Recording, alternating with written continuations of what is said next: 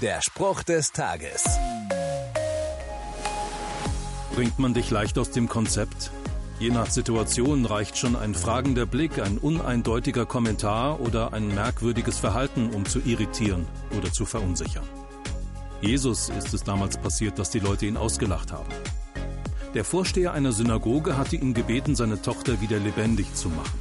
Eine scheinbar unmögliche Aufgabe, aber Jesus nimmt sie trotzdem an. Als er im Haus des Vorstehers steht, meinte er, geht hinaus, das Mädchen ist nicht tot, es schläft nur. Aber die Menge lachte ihn aus. Jesus lässt sich von ihrer Reaktion nicht beirren. Er nimmt das Mädchen bei der Hand und es wird wieder lebendig.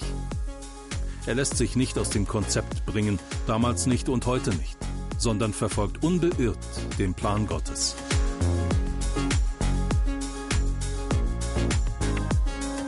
Der Spruch des Tages steht in der Bibel.